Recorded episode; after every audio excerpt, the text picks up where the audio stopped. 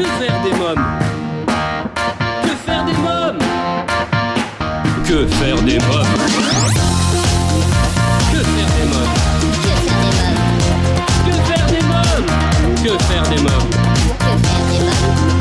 Que faire des mômes Que faire des mômes Eric Bonjour à tous, c'est Eric Couder, bienvenue pour ce 216e numéro de Que faire des mômes?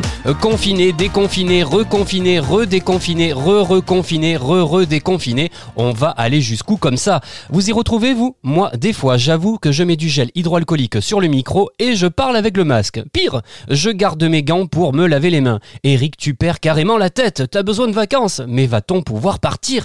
Euh, Tiens, je vais demander au Père Noël de m'offrir un voyage sur une planète où il y aurait ni guerre, ni virus, ni misère, ni racisme. Une planète où tout est gratuit. On se nourrirait exclusivement de bonbons, de cookies, de chocolat. On ferait tout en chantant. On sourirait tout le temps. Tiens, d'ailleurs, je vous laisse. Je vais la faire tout de suite, ma lettre au Père Noël. Sinon, après, il sera trop tard et je vais me retrouver avec un balai et une pelle pour faire le ménage. Tu parles d'un cadeau, toi. Allez, jingle! Euh, Dans quelques minutes, je recevrai Pascal Voya, fondateur de Mailo, la première messagerie française pour enfants, Mailo Junior, qui propose d'échanger avec le Père Noël. Et pour fêter Noël, c'est un cadeau que j'ai décidé euh, de vous faire, puisque je vous propose de revivre les plus grands moments de Que faire des mômes avec Pierre Perret, Douchka, Chantal Goya, Anaïs Delva et Marlène Jobert. Je vous initierai au jeu du nain jaune et vous parlerai de High School Musical, la comédie musicale spéciale Noël, disponible sur la plateforme de streaming Disney+, et vous présenterai bien sûr ma sélection livre. Euh, Tout de suite, dans Que faire des mômes, c'est votre rubrique jeu. Que faire des mômes? En attendant l'ouverture des expos, musées, salles de spectacle et de concerts, Que faire des mômes vous présente des jeux de société. Cette semaine, place au jeu intergénérationnel Le Nain Jaune. Le Nain Jaune est un jeu familial et convivial qui se joue avec un jeu de 52 cartes normales et plusieurs jetons euh, pour tenir le pointage. Chaque joueur reçoit un nombre égal de jetons en début de partie, environ une cinquantaine pour une partie courte et plus pour une partie plus longue. Cinq cartes sont dessinées sur le plateau de jeu. Le 10 de carreau, le valet de trèfle, la dame de cœur, le roi de pique et le 7 de carreau. Le but du jeu est de se débarrasser de ces cartes le plus rapidement possible en les défaussant dans l'ordre euh, de l'as au roi sans distinction de couleur. Lorsqu'un joueur s'est débarrassé euh, de sa dernière carte en annonçant j'arrête, la partie se termine et les autres joueurs doivent lui donner un nombre de mises équivalent au nombre de points qu'ils ont encore dans leur jeu. Une figure, valet, dame, roi, vaut 10 points. Les autres cartes valent leur hauteur. Un 5 de cœur, par exemple, vaut 5 points euh, de plus. Si un joueur a conservé euh, dans son jeu une des cartes correspondant à une mise, il doit doubler le contenu de la boîte correspondante. Si un joueur pose toutes ses cartes à la suite sans qu'aucun autre joueur n'ait pu jouer, il récupère toutes les mises. Un jeu coup de cœur de Que faire des mômes car les règles sont très simples et vite expliquées. Un jeu qui existe depuis des générations. Il y a forcément une boîte de nains jaunes chez mamie ou tante Suzette. Bon plan Que faire des mômes les jetons par des friandises. Les enfants aiment bien manger leurs gains. Le jeu du nain jaune, un jeu à partir de 8 ans. À présent, c'est votre rubrique film. Que faire des Cette semaine, je vous parle du film concert High School Musical, la comédie musicale spéciale Noël, disponible euh, sur la plateforme de streaming Disney+. Les acteurs de la série High School Musical plongeront euh, dans l'esprit euh, des fêtes avec leur interprétation de chants de Noël, de succès populaires, sans oublier un medley de chants d'Anouka. Ils partageront également des anecdotes liées à leurs souvenirs d'enfance, des meilleures aux plus embarrassantes, mais aussi cadeaux, traditions de fin d'année préférées, photos de famille et bonnes résolutions. Je vous propose de découvrir la bande-annonce. Salut tout le monde, la période la plus magique de l'année est arrivée. Et que vous ayez été sage ou non, nous vous avons réservé le plus beau des cadeaux. Bienvenue dans High School Musical, la comédie musicale. L'épisode spécial Noël. Et c'est parti Il y aura des rires Des bonnets de Père Noël et surtout plein de musique. Et des cadeaux. Rejoignez-nous pour profiter d'un moment spécial. Que l'on a préparé spécialement pour vous. Qui serait le numéro 1 sur la liste des enfants passage Ce serait sûrement Joshua Bassett. Josh Josh. Je parie que tout le monde a dit que ce serait moi. Pas vrai? Pour beaucoup de gens, Noël est une période de l'année féerique. Et il n'y a rien de mieux que la musique pour se retrouver. La musique a toujours occupé une place importante dans ma vie. Et cette année, j'ai eu la chance incroyable de pouvoir écrire ma propre chanson de Noël. La période de Noël compte beaucoup pour moi. Je peux profiter de ma famille et de bons repas. Et ça fait toujours plaisir de recevoir de beaux cadeaux. Noël, c'est la période idéale pour montrer à nos proches à quel point on les aime. High School Musical, la comédie musicale spéciale Noël. Découvrez ce film Concert de Noël en famille sur Disney+. Dans Que faire des mômes, à présent, c'est votre rubrique livre. Que faire des mômes? Les éditions Jogvox nous proposent un livre CD Noël à Paris, les plus belles chansons de Noël comme Noël blanc, Douce nuit, Petit Papa Noël et bien d'autres encore dans un univers jazzy swing et parisien. Chez Fleurus Éditions, je vous invite à découvrir La licorne qui se prenait pour le Père Noël, un livre drôle et coloré. Artege Jeunesse vous propose un magnifique ouvrage 24 contes de Noël autour du monde, un livre qui comme son nom l'indique nous fait faire un tour du monde des traditions et légendes de l'Avent et de Noël. Et enfin aux éditions Glénat Jeunesse, coup de projecteur sur Qui dit la vérité sur le Père Noël, un livre à partir de 6 ans. Voilà une bonne idée de livre et livre CD à mettre au pied du sapin. Vous écoutez Que faire des mômes, j'accueille à présent Pascal Voya. Bonjour Pascal Voya. Bonjour. Alors vous êtes fondateur de Mailo, la première messagerie française pour les enfants de 6 à 14 ans, une messagerie qui permet d'échanger avec le Père Noël. Alors cette année, la lettre au Père Noël est numérique, alors comment est-ce possible? En fait, euh, Mélo est un service pour les familles, donc euh, tout à la fois pour les parents et pour les enfants. Cela permet euh, aux parents de fournir une adresse mail à leurs enfants tout en étant persuadés, certains, qu'ils ne pourront échanger qu'avec les personnes qu'ils ont sélectionnées. Et donc dans ce cadre, euh, Mélo a fait un, un accord avec le Père Noël, euh, puisque le Mélo est une interface entre les parents et les enfants pour sécuriser la messagerie. Donc Mélo a un, un accord avec le Père Noël et les enfants sur l'interface peuvent faire un dessin, Oui. écrire et envoyer le, le message au Père Noël. Derrière, le Père Noël, quand il reçoit cette, euh, ce dessin et, et, et ce message, il, il va prendre contact avec les parents et pour s'informer, pour savoir si tout se passe bien et, préparer sa réponse. Le Père Noël va recevoir quelques conseils des parents et en fonction de ces conseils, euh, rendra une, un- une réponse tout à fait personnalisée à chaque enfant. Donc les enfants peuvent se connecter sur pèrenoël.melo.com, hein, c'est ça hein? Oui, mais pas tout seul. L'important, c'est que euh, le, le compte Mélo de l'enfant soit créé par les parents, soit sécurisé par l'adresse mail des parents, afin de, de s'assurer que le, le service est utilisé en toute sécurité. Alors Pascal Levoya, pour voir si j'ai bien compris, prenons l'exemple de ma petite nièce Erika qui a 5 ans. Elle m'a laissé sa liste de cadeaux qu'elle souhaite envoyer au Père Noël. Euh, je vous la lis justement. Euh, cher Papa Noël, je voudrais un balai, une chienne qui marche, un talkie-walkie, une mallette à manicure, du maquillage et un bureau. Je te fais de gros bisous Erika. Alors comment envoyer cette lettre au Père Noël? Alors donc, il faut que euh, votre petite nièce demande à ses parents d'avoir une adresse mail sur Mélo. Euh, cette adresse mail donc sera créée par les parents et ensuite sur l'interface qu'on appelle le, webmail de l'enfant, il y aura un certain nombre de services qui seront spécifiques pour Noël. Donc lorsqu'elle se connectera, elle pourra par exemple euh, avoir un calendrier de l'avant à partir des images d'Épinal. Euh, si elle ne connaît pas, elle fait des devinettes d'Épinal. Donc c'est un petit jeu à chaque fois pour essayer de découvrir au, au sein d'un dessin un objet caché. Donc euh, il y a ce calendrier d'avant. Il y a un sapin de Noël euh, euh, virtuel à décorer et qui est partagé par euh, les parents et les enfants. C'est-à-dire que dans l'interface des parents ou dans l'interface des enfants, il y a le même sapin et ils peuvent le, le décorer ensemble. Il y a la galerie du Père Noël où il y a les plus beaux dessins que les enfants ont fait au Père Noël. Et il y a cette icône pour écrire au Père Noël. Donc, en se connectant, il y a l'icône et la possibilité de le faire. L'enfant clique dessus et alors il est guidé en, quatre étapes. D'abord euh, faire un dessin, ensuite euh, faire un texte, ensuite euh, rajouter une, photo si, l'enfant veut, et après envoyer, valider le, le message. Alors ce qui est top, c'est que chaque enfant aura la surprise de recevoir une réponse très personnelle du Père Noël à son message, avec la complicité des parents, bien sûr. Donc c'est très sécurisé, comme vous le disiez tout à l'heure. hein. Oui, voilà. D'un côté, c'est sécurisé, et de l'autre côté, c'est un véritable échange entre parents et enfants, parce que le, la- le, le Père Noël, donc, on lui écrit à partir d'un lien dans l'interface, mais en réalité, il y a vraiment une adresse mail qui est liée au Père Noël, c'est père Noël@melo.com, faut pas l'utiliser cette adresse mail pour faire le premier le premier message. Le premier message avec le dessin, il faut le faire sur l'interface. Mais une fois que ce message est, est parti, eh bien, il peut y avoir plusieurs allers-retours. Le Père Noël va utiliser son adresse mail pour répondre à l'enfant. L'enfant va donc voir ce message dans sa messagerie comme si c'était un message de n'importe qui d'autre. Il pourra lui répondre. Et euh, si le Père Noël reçoit la, réponse, eh bien, euh, comme il est gentil, il a à nouveau envie de, répondre à l'enfant.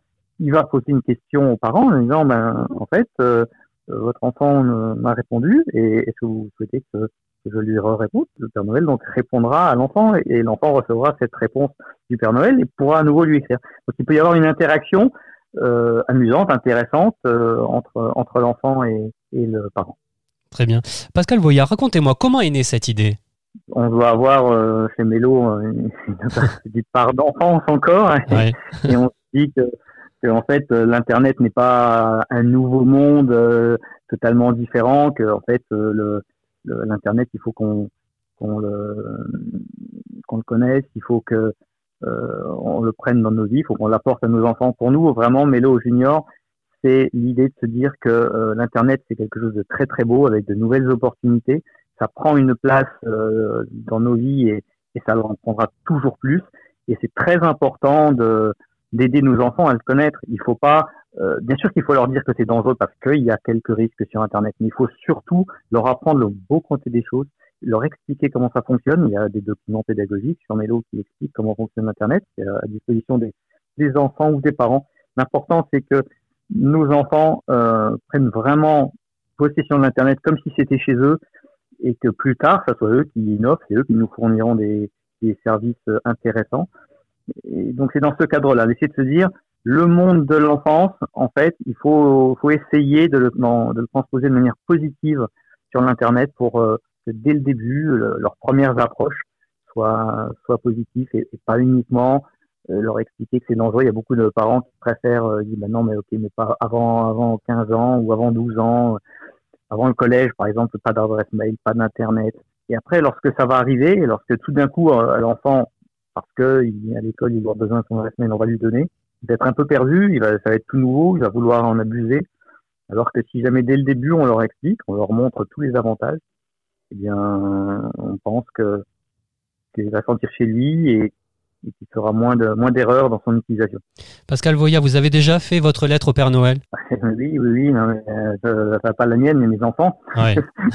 et a une anecdote, la, la, la première, euh, la première fois, euh, quand on, a fait ça, c'est, on est à la troisième édition de, du Père Noël et euh, mon fils m'avait fait une, une lettre merveilleuse. Donc, euh, on a, on a reçu la lettre. C'était euh, Cher Père Noël, euh, je suis très content que tu as eu ton, ton adresse mail chez Mélo, mais cette année, moi, j'aimerais bien avoir ça, ça, ça et ça. Et puis aussi, il faudrait qu'on ait la fibre parce que mon papa, qui a beaucoup travaillé pour ton adresse mail, je crois qu'il le mérite aussi. Et donc, bon, voilà, c'était oui, c'était beau parce que ça, ça montrait il était le. euh, on, est tous ensemble et on, travaille tous ensemble et et, euh, c'est bien quand euh, de montrer que l'internet c'est c'est pas quelque chose de distant qui nous fait peur, ça vient pas de l'autre bout du monde, c'est à notre porte, c'est nos enfants, c'est nous-mêmes et on y participe tous. Je trouve, je trouve ça beau. En tout cas, j'invite tous nos auditeurs qui souhaiteraient en savoir davantage sur Mélo à se rendre sur votre site melo.com. Merci Pascal Voya, merci beaucoup. Merci à vous. Vous écoutez Que faire des mômes pour cette émission spéciale Noël. Je vous propose de revivre les grands moments de l'émission en compagnie de Pierre Perret, Douchka, Chantal Goya, Anaïs Delva et Marlène Jobert. Pierre Perret, qu'est-ce qui vous rend triste aujourd'hui? Tout. Tout? Oui. Dès que je me lève le matin, si jamais je mets les infos, je suis Ah oui. catastrophé aussitôt parce que vous voyez quand même, Oui. comme moi, euh, de, que, euh, ce, alors évidemment, il faut faire la part du feu. Euh, Il y a toujours eu à travers euh, l'histoire euh, des, des drames, des, des, des guerres, de, des, des confrontations euh, inhumaines, des bon. Mais je j'arr- je, je m'y fais pas, je j'arrive toujours pas à m'y faire, donc euh, oui, il faut traiter ça avec dérision, comme je l'ai fait souvent dans beaucoup de titres. euh, Au nom de Dieu, par exemple, qui est une chanson que j'ai écrite il y a une vingtaine d'années, elle n'a jamais été plus actuelle qu'aujourd'hui, parce qu'au nom de Dieu, tout le monde s'arrache les tripes. C'est vrai. Et, et, je disais ça déjà il y a une vingtaine d'années, j'ai enregistré euh, euh, depuis la nuit des temps, on s'étripe gaiement au nom de Dieu. On continue pourtant en faisant toujours mieux, il est jamais content. Voilà, ben c'est pareil aujourd'hui.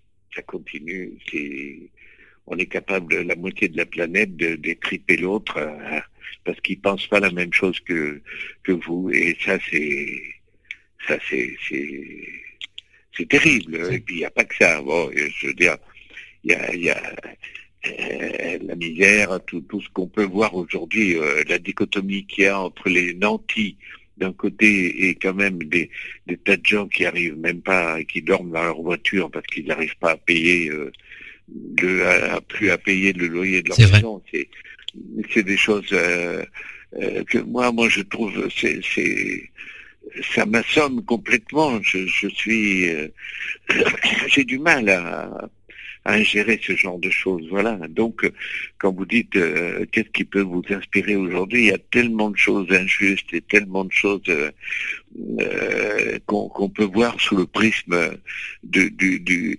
du, comique burlesque le plus le plus ébouriffant. il faut choisir entre ça et les sanglots. Donc, ben voilà, c'est un peu ce que j'ai fait toute ma vie. mais c'est c'est pas la chose la plus facile, voilà de faire son choix. Alors, où avez-vous grandi? Alors, j'ai vécu en région parisienne toute ma vie. Euh, j'ai grandi euh, près de Saint-Germain-en-Laye, vers Ménil-le-Roi. Après, en Vallée de Chevreuse. Et puis après, je suis à l'adolescence venue vivre à Paris. Voilà. Quelle petite fille étiez-vous? Oh, une petite fille euh, rêveuse qui aimait beaucoup la musique. j'ai toujours chanté, dansé. Enfin, j'ai toujours aimé euh, le monde des artistes, de la poésie aussi. Bon, c'est vrai que je suis tombée un petit peu dans la marmite, faut bien le dire, avec des parents artistes, un grand-père aussi qui était chef d'orchestre, donc j'ai fait, j'étais dans les chorales. Euh. Vincent Petit. Maurice Vincent Petit, vous êtes bien enseigné. un grand papa que j'ai, un grand-père que j'aimais énormément et qui m'a qui, qui m'a donné le goût de la musique et c'est merveilleux parce que quand on, on est petit et qu'on apprend la musique, en fait, ça développe les sens et c'est prouvé hein, maintenant scientifiquement parlant que la musique développe euh, le cerveau, l'intellect. Euh, enfin bon, ça n'a pas fait de moi une, scientifique. Hein, J'ai toujours été nulle en. Mais bon. Euh, par contre, je suis intimement persuadée que la musique développe, en tout cas, l'enfant l'épanouit et lui donne. on dit que ça que ça permet d'acquérir, d'avoir des acquisitions, plus d'aptitude pour les langues, euh, une ouverture d'esprit. Euh, bon, travailler l'oreille, c'est un sens qui est fondamental et il n'y a pas que la réflexion intellectuelle et ça permet d'ouvrir, euh, d'épanouir les enfants. J'ai eu une enfance contrastée, on va dire, avec des choses très très heureuses et exceptionnelles ou et puis des choses un peu plus tristes parce que j'étais, je j'étais aussi un peu déracinée puisque je ne vivais j'ai été séparée de ma maman à l'âge de 3 ans et je vivais chez ma tante et mon père venait occasionnellement. Donc je voyais mes parents euh, ponctuellement, mais je, n'étais pas élevée euh, au jour le jour par mes parents. Donc ça, je pense que c'est bon. Mais beaucoup d'artistes ont des manques de l'enfance. C'est pour ça qu'ils cherchent euh, aussi cette reconnaissance d'amour et de qui cherchent l'amour à donner, à beaucoup recevoir du public aussi. C'est je regardais une interview de Barbara Streisand euh, l'autre jour qui parlait de son enfance et, et quand elle a écrit Yentl, euh, je crois qu'elle avait bouclé la boucle. Euh, j'ai l'impression de faire un petit peu la même chose dans ma dimension à moi, humblement, de petite artiste française. Chantal Goya, j'ai relevé quelques titres d'articles parus sur vous dans la presse. Je souhaitais savoir ce que ça vous inspire. Vieillir, je n'y pense jamais. Ben oui, parce que moi, j'ai la chance de faire beaucoup plus jeune que mon âge, donc maintenant, ça me sert bien. Quand j'étais petite, on disait à maman, mais elle est, elle, est très intelligente pour ses 6 ans. Et maman disait, mais non, elle a 12 ans. Alors je disais, oh là là, à chaque fois, on croit que j'ai 12 ans, que j'ai 6 ans. Ça m'ennuyait. Puis maintenant, je suis bien contente parce que, voilà, quand je demande aux enfants, mais quel âge vous croyez que j'ai? Ils me disent, oh, ben t'as 40 ans. Je dis, oh, ben génial, voilà, c'est bon. Euh, Godard tente de me diriger dans son film. Oui, il a tenté de me diriger, mais bon, comme c'est un merveilleux directeur d'artiste et qu'en même temps, il, il, est très instinctif, il ressent les gens qui ont l'instinct et la spontanéité. J'ai eu la chance de travailler avec ce génie, pour moi, qui est un visionnaire et qui voyait les choses euh, tout de suite euh, dès 65, 66, qu'il a écrit Masculin-Féminin, c'est, ça pourrait être un film d'aujourd'hui. C'est un visionnaire, c'est un génie. Je suis heureuse, je ne juge personne. Ah non, moi j'aime pas juger les gens, je suis pas papoteuse, je sais pas papoter, je sais pas raconter des histoires sur les uns et les autres. Je me dis que chacun a sa vie et je m'occupe pas des uns et des autres et j'ai déjà beaucoup de choses à faire avec toute ma famille et moi-même, donc je veux pas aller en plus me, me de porte-parole des autres. Non, non, c'est pas possible. Je suis pas, euh, je, je sais pas juger quelqu'un. Moi, je trouve que les gens ont, ont leur, leurs histoires, leur personnalité et, et pourquoi pas. Et en même temps, si c'est si ça me plaît, si c'est bien et que ça, évidemment, quelque chose qui ne me plaît pas, je le dirai tout de suite parce que j'aime pas l'injustice, j'aime pas le mensonge, j'aime pas les choses qui sont fausses, j'aime les choses vraies. Alors évidemment que non, je peux pas juger non plus. Alors, ma mère étudiante m'emmenait au lycée dans un panier. Voilà, maman, elle était en classe en première quand elle m'a eu. Elle était au lycée français de Saigon et elle est française et elle m'avait mis au fond de la classe en première. Euh, J'avais un mois, donc vous voyez, j'ai déjà un mois en première. C'est pas mal, hein? Euh, Sa vie avant Marie-Rose. C'était quoi votre vie avant Marie-Rose? Mais moi, ma vie avant Marie-Rose, c'est d'être en Indochine où je suis née, au Vietnam, et j'ai eu la chance d'être sur une plantation de caoutchouc. Il n'y avait pas de télé, il n'y avait pas de radio. Peut-être, peut-être une radio quand même, mais pas de télé. Et puis c'était la nature. Et de temps en temps, on allait à Saigon. Et j'avais la chance, à l'âge de deux ans, d'aller dans le plus bel hôtel de Saigon où se retrouvaient tous les Français, d'être assis sur les genoux de Marguerite Duras qui m'a raconté de belles histoires. Vous voyez, c'est invraisemblable. Puis après, il y a eu la guerre avec le Viet Cong, le Viet Minh, les Japonais. Et là, je me souviens que maman m'a dit qu'on avait attaché mon père sur un chariot. Ils avaient attaché papa, ils voulaient le tuer. J'avais dit, on tuera jamais mon père, on tuera jamais papa, c'est pas possible. J'étais haute comme trois pommes. J'avais jamais peur. J'étais toujours une petite fille prête à aller partout à courir partout, être toujours de bonne humeur. Et je crois que ce qui m'a sauvée, c'est mon optimisme dès, dès petite fille, la, ma joie de vivre d'être toute, toute, toute, petite. Et puis surtout, j'avais pas des envies spéciales. Moi, quand on me donnait quelque chose, c'était déjà le plus beau cadeau de la terre. Et je crois que c'est ça qui m'a permis d'être ce que je suis aujourd'hui. J'en ai relevé une dernière. Moi, une icône, ça me fait rire. Ben oui, parce qu'avant, il n'y avait pas le i. On disait toujours ah, je dirais pas le mot. C'est une conne. Je dis, mais comment c'est une conne? Bon, je m'en fous qu'ils pensent qu'ils veulent. En attendant, j'avance. Ben maintenant, il y a un i devant. Vous voyez, j'ai bien fait de continuer. Alors, avez-vous des points communs avec euh, la Reine des Neiges? Alors, pas vraiment, en fait. Non, non. C'est vraiment euh, ce qui est assez drôle. C'est d'ailleurs, j'étais pas censée faire la Elsa à la base. J'ai été castée pour Anna, qui me ressemble beaucoup plus, au-delà des cheveux roux. Euh, c'est aussi parce qu'elle a euh, un caractère qui est beaucoup plus proche du mien. Je suis quelqu'un qui parle vite, je suis quelqu'un qui a beaucoup d'énergie, je suis quelqu'un euh, qui est un peu, qui, qui voilà, euh, qui, qui, qui s'en mêle un peu les pinceaux des fois quand elle parle ou voilà, comme comme Anna peut le faire. Alors qu'Elsa, elle est très posée, elle parle doucement, elle est voilà, et c'est pas du tout moi. Donc ça a été un petit peu compliqué ça d'ailleurs au moment de, du doublage. Qu'est-ce que ça fait de savoir que des millions de petites filles s'identifient à vous justement, et, et surtout de savoir qu'ils chantent euh, libérés, délivrés toute la journée? Bah, en, en fait, c'est devenu assez. Il n'y a pas un jour qui passe sans qu'on me demande de faire euh, un, une petite vidéo, un petit coucou à, à, à euh, au neveu, à la petite sœur, au, au, au, petit frère, ou alors au, à la grande sœur, ou au grand. Voilà, c'est vraiment. Déjà, ce qui est dingue, c'est que c'est euh, très familial. Donc, en fait, c'est intergénérationnel.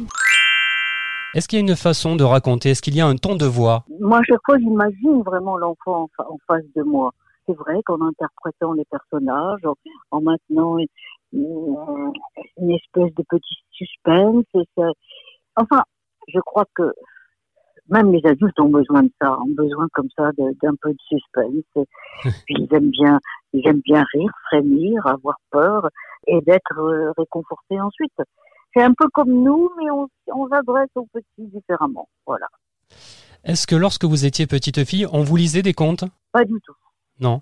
J'ai découvert, ah non, je suis l'aîné de cinq enfants dans une famille très modeste oui. et où les parents n'en avaient pas du tout, eux-mêmes n'avaient jamais entendu de conte de leur vie.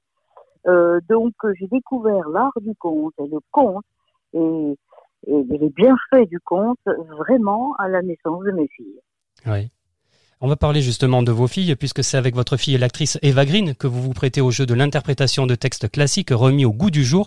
Comment travaille-t-on avec son enfant et quelle sensation de travailler en famille cela procure? Ben, on a l'habitude de travailler ensemble. Je donne quelquefois des coups de main pour euh, pour euh, pour l'interprétation de ces rôles. Euh, mais euh, là, c'est différent parce que là, c'est moi qui écris. Là, pour le dernier, La Belle et la Bête, qui va sortir très vite bientôt. Oui. Euh, j'ai fait l'adaptation de mon dans mon de mon côté et puis après elle intervient juste euh, euh, le jour de l'enregistrement où elle interprète euh, quelques personnages et moi les autres et moi je fais la récitante enfin voilà on se partage les rôles en fonction de nos capacités et, et- et- et les personnages qu'on a interprétés Oui. En tant que maman, il y a un plaisir particulier justement à travailler avec sa fille? oui bien sûr Ouais. bien sûr c'est-à-dire que vous savez, les, les enfants, ils viennent grands, ils viennent d'autres adultes qu'on voit moins. Alors c'est une occasion pour se, pour se voir et, se, et, et voilà. Donc bien sûr, c'est du plaisir. Vous êtes maman de deux filles, il me semble. hein? Oui, deux jumelles, oui. oui. Quelle maman êtes-vous? Eh bien, euh, qu'est-ce que je peux vous dire? J'ai fait, j'ai fait du mieux que j'ai pu. Oui. Bon, co- comme tous les parents, hein, on se- quoi qu'on fasse, disait, je sais pas qui, Freud, je crois, on fait mal. Alors, euh, bon, il faut le savoir. je, suis en même temps permissive parce que j'ai été durée, j'ai été élevée un peu sévèrement. Alors, j'ai voulu prendre contre-pied. Bon, je, regrette de l'avoir été un peu trop, de, un peu trop permissive. Et à, à l'époque, aujourd'hui, je trouve qu'il y a tellement peu, pas assez de rigueur pour tellement de parents qui démissionnent et qui n'ont pas, et qui sont trop conciliants, trop négocier. Il faut pas trop négocier non plus, vous voyez. Oui. Et, enfin, c'est ce que Oh, j'en sais rien. Vous savez, c'est tellement difficile, le métier de parent. C'est tellement dur. Mon Dieu, mon Dieu. C'est plus difficile le métier de parent ou le métier d'actrice? Ah, des parents, De parent, oui. c'est évident. Ouais. Oh là là, ouais, ouais. Et pourtant, le métier d'actrice, c'est aussi, c'est quelque chose. Hein. Ouais. C'est difficile aussi. Ouais. Mais enfin, il y en a beaucoup de métiers difficiles. Et Eh bien voilà votre émission Que faire des mômes spécial Noël pour aujourd'hui, c'est terminé. J'espère que vous avez pris autant de plaisir que moi à revivre ces moments passés en compagnie euh, de Pierre Perret, Douchka, Chantal Goya, Anaïs Delva et Marlène Jobert. Si vous avez aimé cette émission, je vous invite à vous abonner à notre podcast et à nous suivre sur les réseaux sociaux. Merci pour votre fidélité, bonne fête de Noël à tous, à la semaine prochaine, bye bye